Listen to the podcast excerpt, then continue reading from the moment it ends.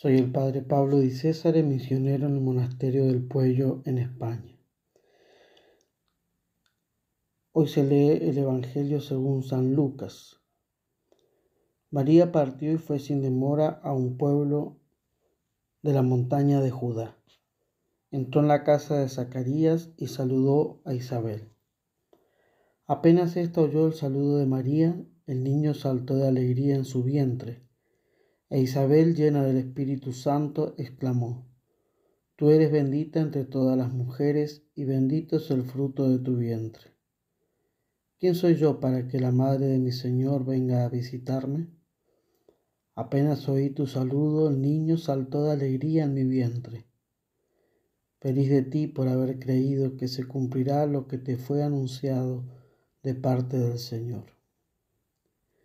María dijo entonces, mi alma canta la grandeza del Señor, y mi espíritu se estremece de gozo en Dios mi Salvador, porque Él miró con bondad la pequeñez de su servidora. En adelante todas las generaciones me llamarán feliz, porque el Todopoderoso ha hecho en mí grandes cosas. Su nombre es santo, su misericordia se extiende de generación en generación sobre aquellos que lo temen desplegó la fuerza de su brazo, dispersó a los soberbios de corazón, derribó a los poderosos de su trono y elevó a los humildes.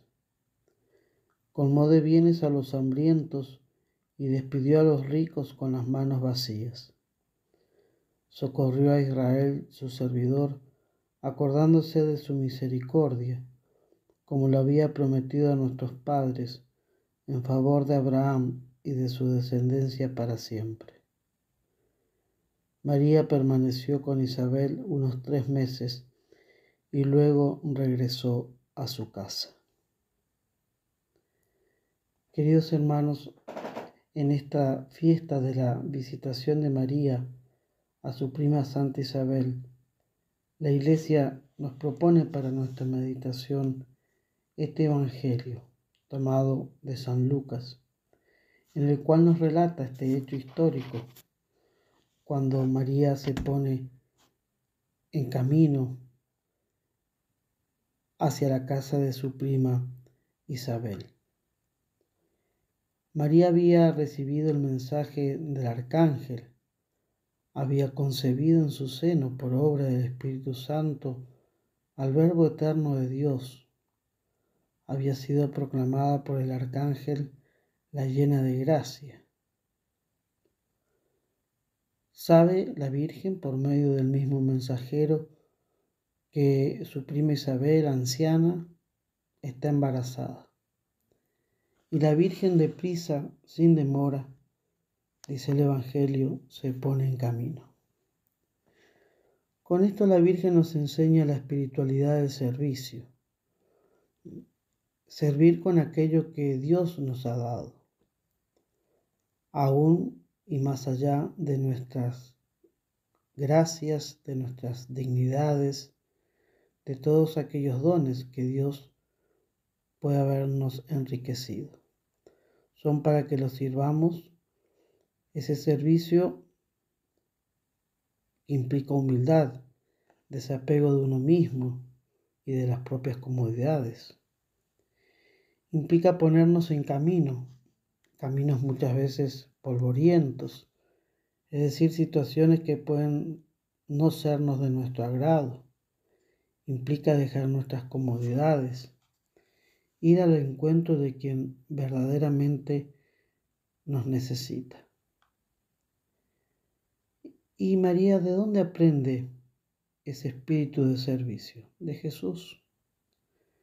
De Jesús que se anonadó tomando la condición de esclavo, pasando por uno de tantos, sin hacer alarde de su condición divina.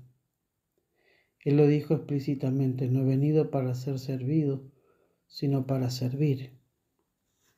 Y en otra parte, no es mayor el discípulo que el maestro. Y en la noche de la última cena, después de haberle lavado los pies a los apóstoles, nos dijo, os he dado ejemplo. La Virgen entendió eso y por eso se pone a servir.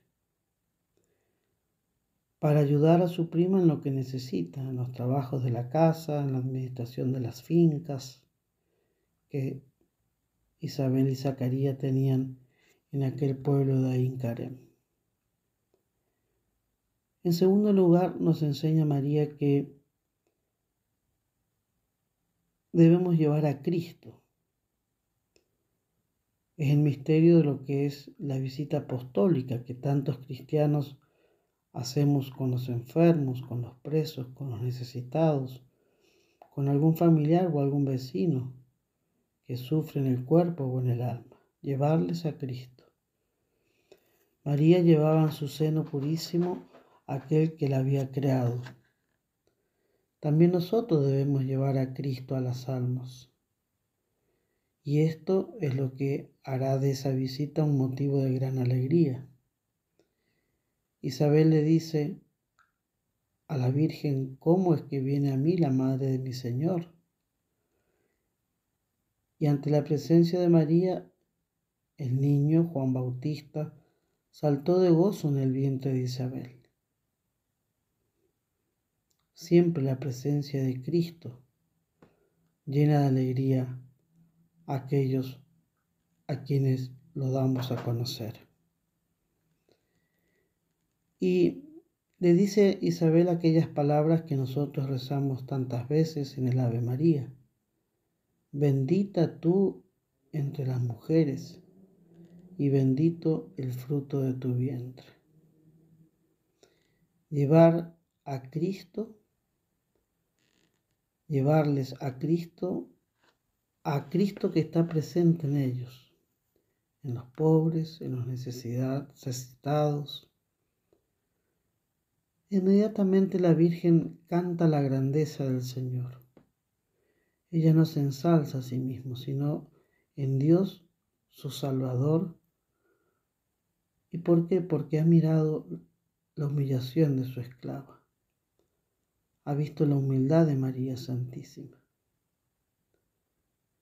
Ha visto la pureza de la Virgen, la santidad, y la elige para ser la madre de Cristo, de ese Cristo que acompaña a María hasta la cruz. Inmediatamente la Virgen profetiza de sí misma. Todas las generaciones me llamarán dichosa. ¿Por qué? Porque Dios, el Todopoderoso, hizo en ella, hizo en mí, dice la Virgen, grandes cosas. ¿Y qué es esa cosa grande que Dios hizo en María? Hizo algo más grande que la creación del mundo, que es la grandeza de la recreación, es decir, la encarnación del Verbo eterno de Dios y el inicio de la obra de nuestra redención. Y la Virgen dice, todas las generaciones me llamarán bienaventurada. Esa profecía se cumple como vemos en todos los santuarios marianos que se siguen multiplicando a lo largo del mundo. Y no solo en los santuarios marianos, sino en la vida de cada uno de aquellos que acoge y se consagra a su inmaculado corazón. Esta profecía se irá cumpliendo y ampliando a medida que pase el tiempo y se acerque el final de los tiempos, porque Dios le ha dado tal poder a la Virgen María, que un suspiro de ella tiene más poder que las oraciones de todos los santos y de los ángeles. Ella, sin ser todopoderosa como lo es Dios, es sin embargo la omnipotencia suplicante. Lo vemos en el milagro de Cana de Galilea. Y la Virgen termina diciendo, su nombre es santo y su misericordia se extiende de generación en generación en aquellos que le temen. De tal modo que Dios despliega la fuerza de su poder dispersando a los soberbios de corazón, colmando a los hambrientos de bienes, derrotando a los soberbios, enalteciendo a los humildes. María Santísima no solamente lleva a Jesús, se pone al servicio en las necesidades propias de su prima Isabel, porque la santidad no es algo desencarnado, no es cuestión de palabras, de conocimientos. La santidad son hechos concretos. Hay que ayudar, hay que servir a los que necesitan de nuestros servicios. Eso es seguir a Jesús. Que nuestra vida entonces sea magnífica, que con ella siempre cantemos la gloria de Dios.